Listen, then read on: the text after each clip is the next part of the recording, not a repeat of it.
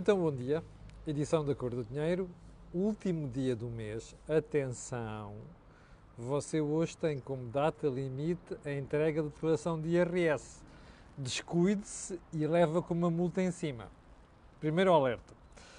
Dizia eu, a Cor do Dinheiro do dia 30 de junho do ano de graça 2021. Hum, está bom tempo, está fresquinho, tenha cuidado ao sair de casa, agora cedinho, que está ventinho frio. Bem, antes de irmos ao programa de hoje e depois do alerta sobre o IRS, quero lembrar mais duas coisas. Em primeiro lugar, amanhã, dia 1 de julho, vamos regressar aos fóruns PME presenciais, ou melhor, já é o segundo que é presencial. Um, o último foi em Santarém, como se, como se recorda, que é uma iniciativa da AGAs, em parceria também com o Cor do Bem, agora parece estar resolvido o problema de rede novamente. Bem, peço desculpa, nos últimos tempos temos tido estes, estes percalços, mas como dizia um, o Fórum PME, que precisa, visa precisamente discutir os problemas das pequenas e médias empresas, nomeadamente da produtividade, vai regressar amanhã e vai ser em Aveiro. Eu daqui a pouco já vou colocar aqui o link, se você quiser estar presente para se inscrever. Se, o segundo alerta, não esqueça que este canal tem uma parceria com a Prozis e isso significa que quando você for fazer compras ao site, um, no uh, momento de saída, no checkout, pode colocar lá no cupom promocional Camilo e tem um desconto de 10% fora. Aquelas são as promoções que todas as semanas divulgamos aqui e esta semana, como sabe, é do drone. Bom, então vamos lá ao programa de hoje. Ah, atenção, um, queria pedir desculpa pelos problemas de som que nós tivemos ontem no início do Think Tank. O Think Tank ontem foi para o ar já num modelo diferente, já com duas câmaras, estávamos a testar o sistema e, portanto, isso esteve na base dos problemas de som. Mas vá lá ouvir que eu acho que tem ali uma belíssima análise daquilo que é a realidade política e económica portuguesa, nomeadamente a evolução da última semana. Um, vamos então ao programa de hoje, nomeadamente ao período antes da ordem do dia, e vamos começar por onde? Eu, nos últimos dias, fui, fui questionado por alguns espectadores sobre notícias que têm vindo a aparecer sistematicamente sobre o mercado da habitação. E essas notícias dão conta de uma quebra nas rendas, nas rendas, portanto, mercado de arrendamento em Lisboa. E a pergunta de certos espectadores é: pá, mas os técnicos, os jornais, vocês andam para aí dizer que há uma queda nas rendas, nós não sentimos nada. Porque queremos arrendar uma casa em Lisboa e até mesmo à volta de Lisboa e no Porto a mesma coisa, e eu não dou nada por quebra das rendas. Bom, eu confesso que não consigo perceber como é que se fala tanto em quebra de rendas. Uh, e acho que alguns espectadores têm razão. Mas fui-me informar melhor um, e agora, este é o problema das generalizações. Dizer assim, ah, as rendas estão em queda. Estão a nível de 2018, que é o que, a informação que vem por aí. Mas atenção, isto não é geral. Há sempre zonas, há sempre spots nas cidades ou então no, no território onde as rendas não estão em quebra. E, portanto, a informação deve ser levada sempre com esta cautela. Mas há zonas de Lisboa e do Porto e há certo tipo de habitação, nomeadamente a habitação de qualidade, onde as rendas não caíram. Pelo contrário, a procura continua a ser elevada, nomeadamente por parte de estrangeiros que vêm para Portugal. Portanto, quando lhe disserem isso e quando ler isso, leve sempre com a devida cautela e dê sempre um desconto.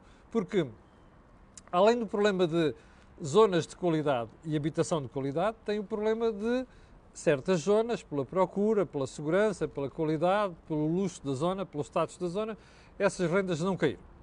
Bom, segundo ponto. Já reparou na pouca vergonha, mas não tem outro nome, a pouca vergonha associada ao acidente do ministro Eduardo Cabrita? Bem, eu vou fazer uh, justiça a Eduardo Cabrita e ao governo. Há certos pormenores do que aconteceu naquele acidente que não podem ser divulgados, porque está a ser investigado pelo Ministério Público. E, portanto, o divulgar certos, certas informações pode pôr em causa a qualidade da investigação e, eventualmente, até ehm, penalizar injustamente certas pessoas. Mas isso é uma coisa. Outra, completamente diferente, é a ausência total de informação sobre o que se passou.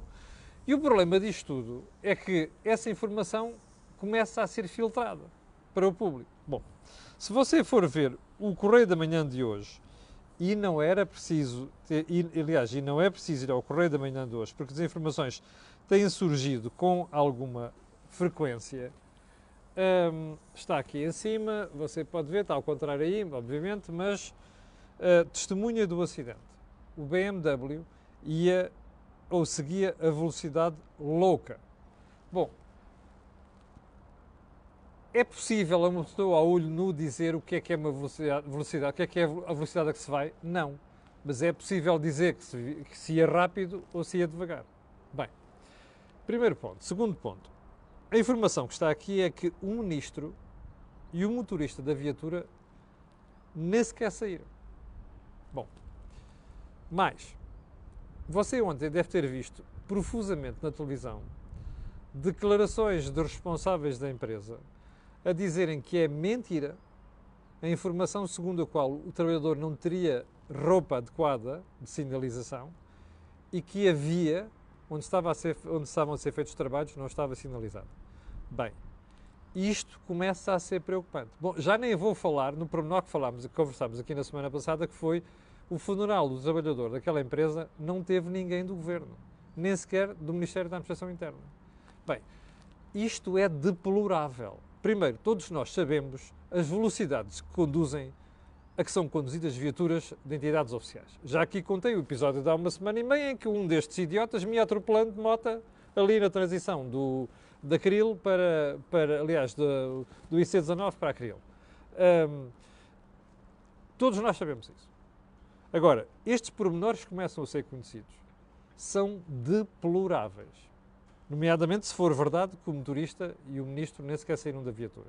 E já agora, convinha que ficasse esclarecido mesmo duas coisas. O ministro seguia na viatura que bateu na pessoa ou não.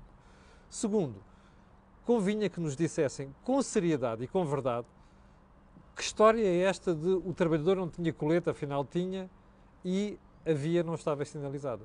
Porque se isto for verdade, é mentira patrocinada pelo Ministério da Administração Interna e pelo Ministro. Portanto, isto não pode acontecer. E repito, há dados que a gente compreende, são sobre investigação, não podem ser eh, transportados para a opinião pública. Agora, estes pormenores são preocupantes. Bom, voltando ao período de ordem do dia.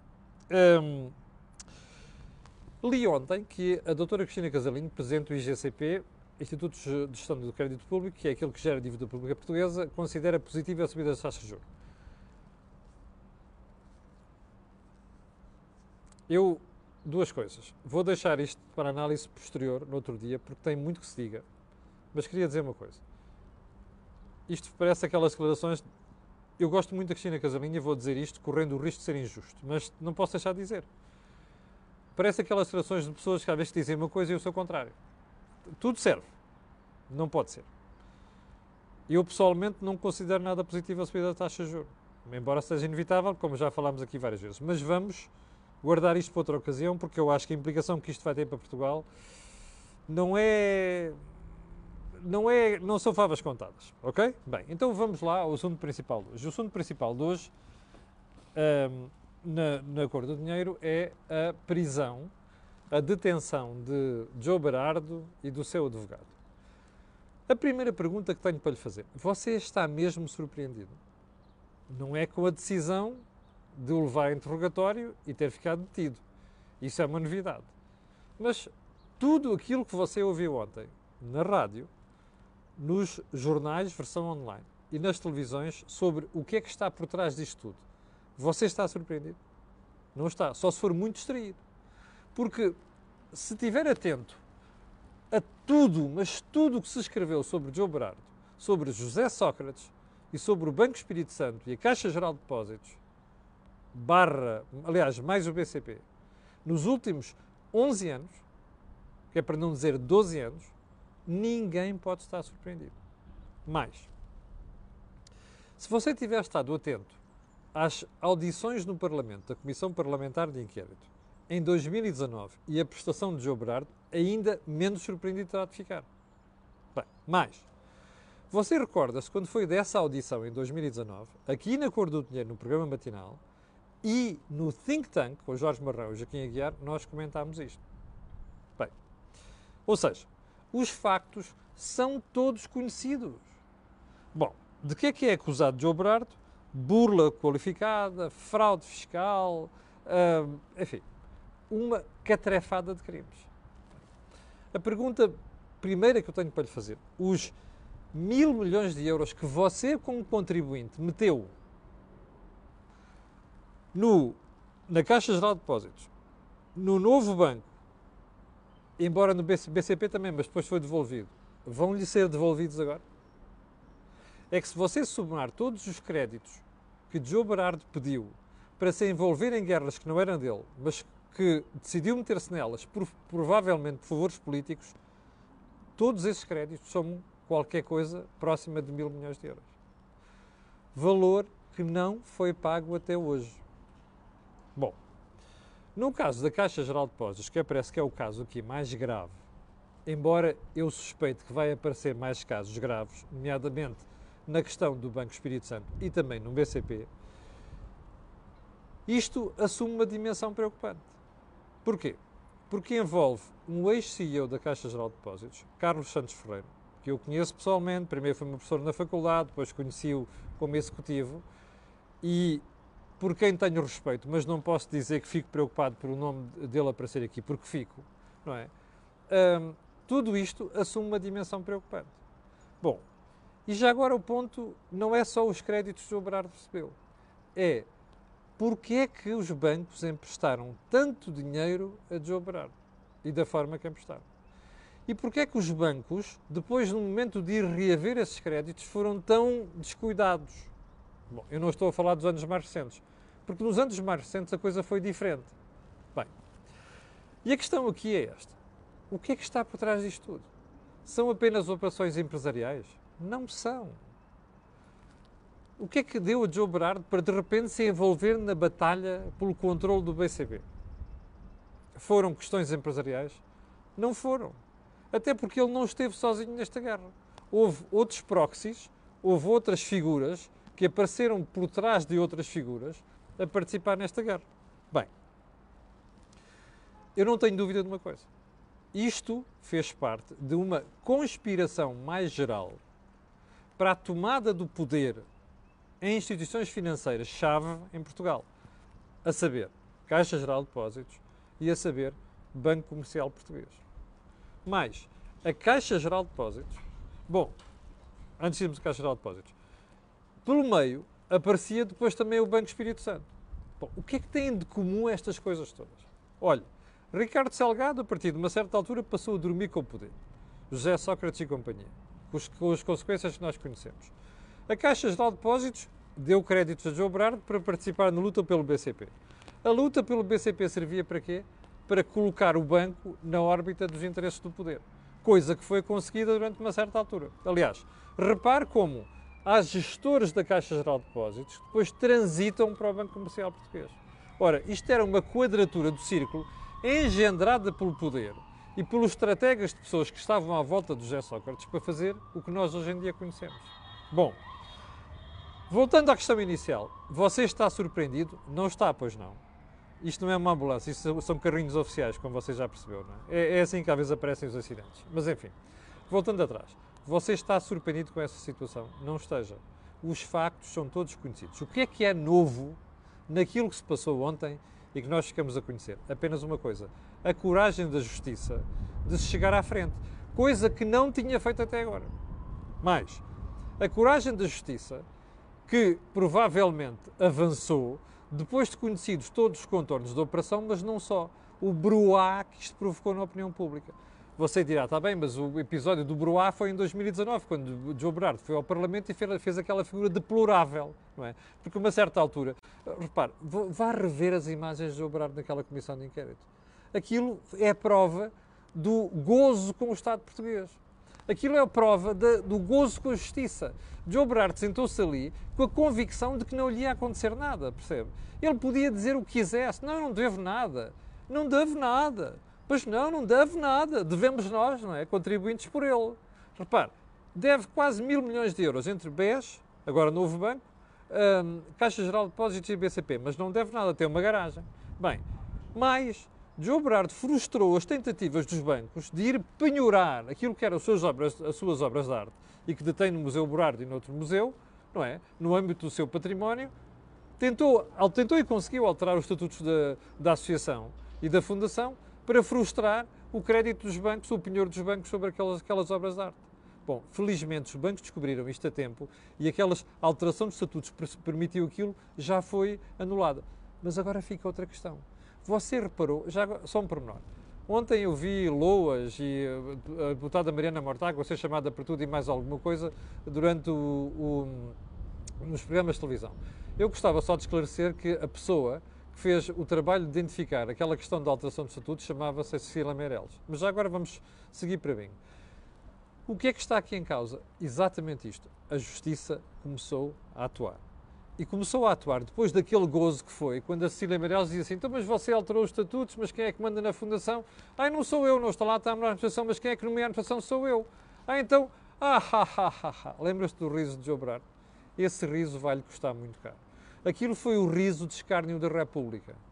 E, sinceramente, ainda bem que a Justiça atuou. Bom, agora vamos à Justiça. Eu não sei se leu ontem o comunicado do Ministério Público que atuou, em minha opinião, tarde e a más horas neste caso. Como atuou e como está a atuar e como tarda em atuar numa série de casos.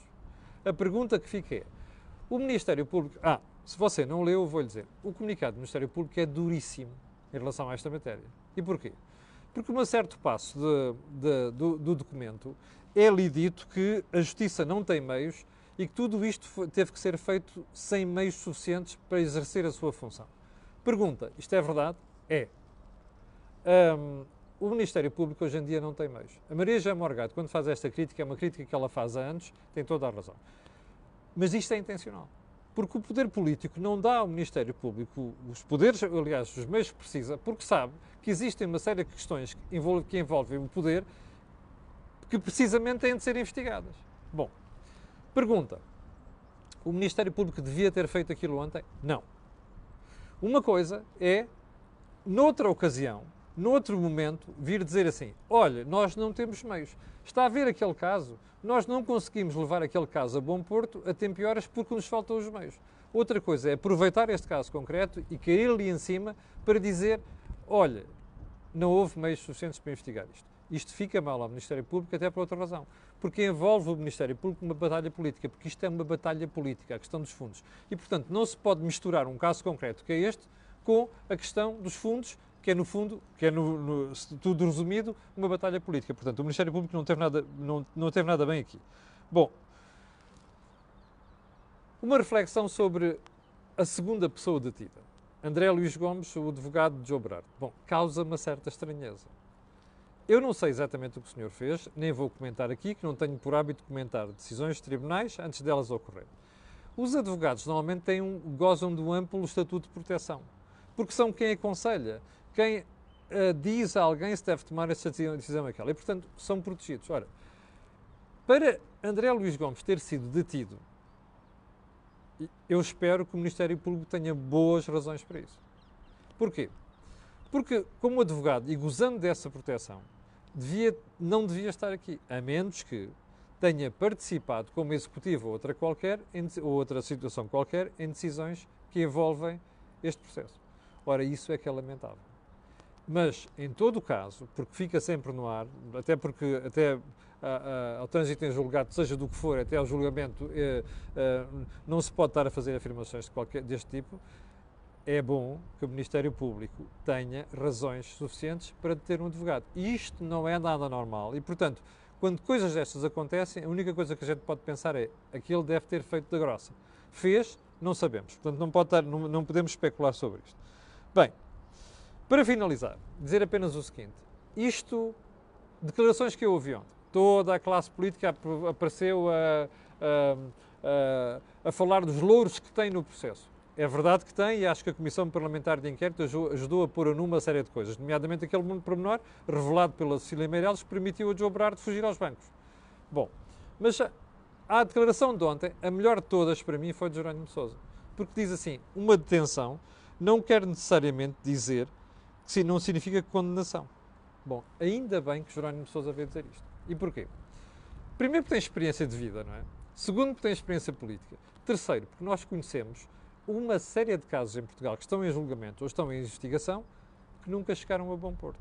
Aliás, olhe para o caso José Sócrates, para o caso Banco Espírito Santo e para o caso de Ricardo Salgado para perceber isso. Há quantos anos é que isto dura? Quanto tempo é que foi preciso para fazer a investigação? Quanto é que, tempo é que foi preciso para haver despacho de pronúncia? Essa coisada toda. Portanto, neste caso concreto, meus amigos, isto, isto quer dizer a procissão, ainda vai no adro. Portanto, eu não tenho nada certeza que se venha a fazer a justiça neste caso. Em todo caso, cá estaremos para comentar isto. Eu tinha aqui mais duas questões para fazer, que, para falar que têm a ver com moratórias, mas eu vou deixá-las para amanhã porque são muito sérias e são graves, têm implicações muito graves e vamos deixar para amanhã. Não só o facto da Autoridade Bancária Europeia ter dito ontem que não autoriza prolongamento de moratórias em Portugal, eu tinha alertado aqui para isso e vou alertar para aquelas de setembro também, estamos a falar daquelas que terminam agora, mas também das de setembro. Mas a proposta do Bloco de Esquerda que foi feita ontem também vai ser analisada no programa amanhã, porque já vamos com 20 minutos.